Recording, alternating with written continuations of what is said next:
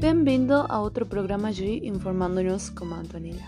Hoje trazemos para você um programa especial que analisa os eventos da semana. Vamos lá!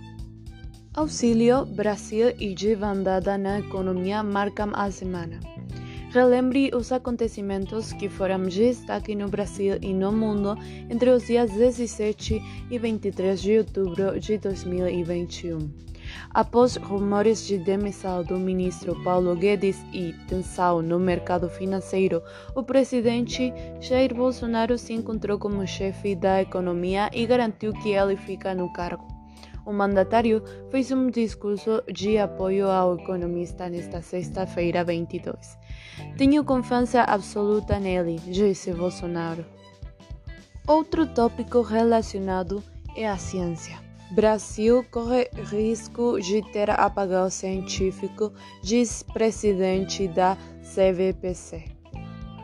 Em uma manobra que pegou a comunidade científica de surpresa, o Ministério da Economia provocou um corte drástico em recursos aguardados pelo Ministério da Ciência, Tecnologia e Inovações. Foi feita uma redução de mais de 90% pela Comissão Mista de Orçamento do Congresso Nacional, a pedido do Ministério comandado por Paulo Guedes. Para Reinaldo Janine Ribeiro, ex-ministro da Educação e atual presidente da Sociedade Brasileira para o Progresso da Ciência, a decisão do governo ameaça a continuidade da pesquisa no país. É uma situação inacreditável, afirma em entrevista à W Brasil, apontando que o Brasil pode estar diante de um apagão científico. Numa carta voltada aos parlamentares, a CVPC e as demais entidades que compõem a Iniciativa para a Ciência e Tecnologia no Parlamento classificam o corte de uma afronta e fazem um apelo para que os políticos revertam a decisão. Está em questão a sobrevivência da ciência e da inovação no país, alerta. Sem ciência, o país está fadado ao atraso, considera Janine Ribeiro. O Brasil está perdendo chances gigantescas de projetar, diz.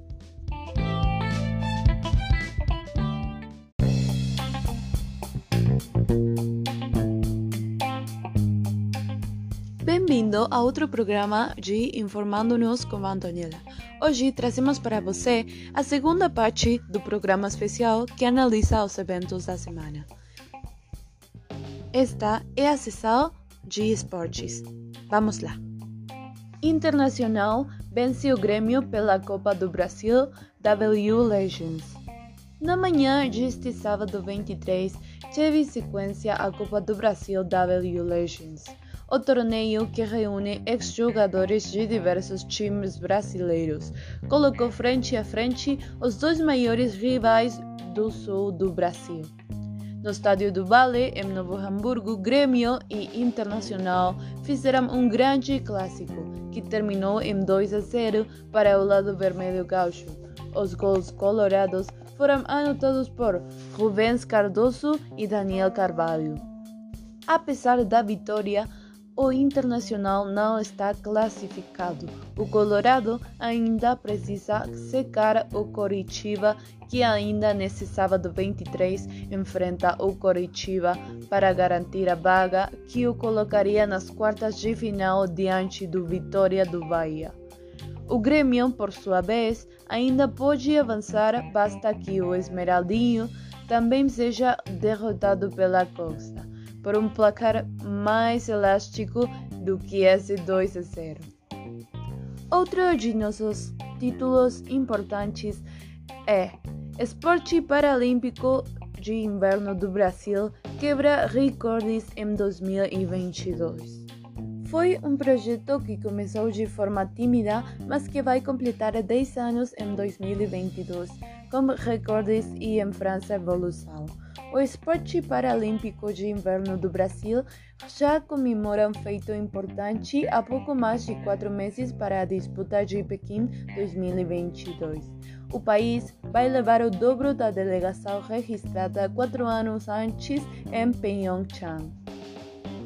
Outra notícia importante é que o Rio de Janeiro é premiado como o principal destino de turismo de esportes na América do Sul. O Rio de Janeiro foi escolhido pela segunda vez consecutiva como principal destino da América do Sul em turismo de esportes.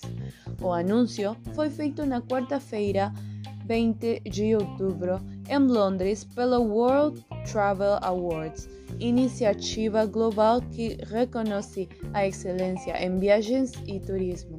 O título veio após pesquisa realizada pela instituição junto às principais marcas de viagem, turismo e hospitalidade.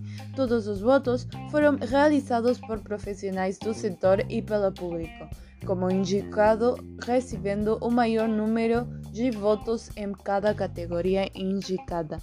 Isso é tudo por hoje. Obrigado.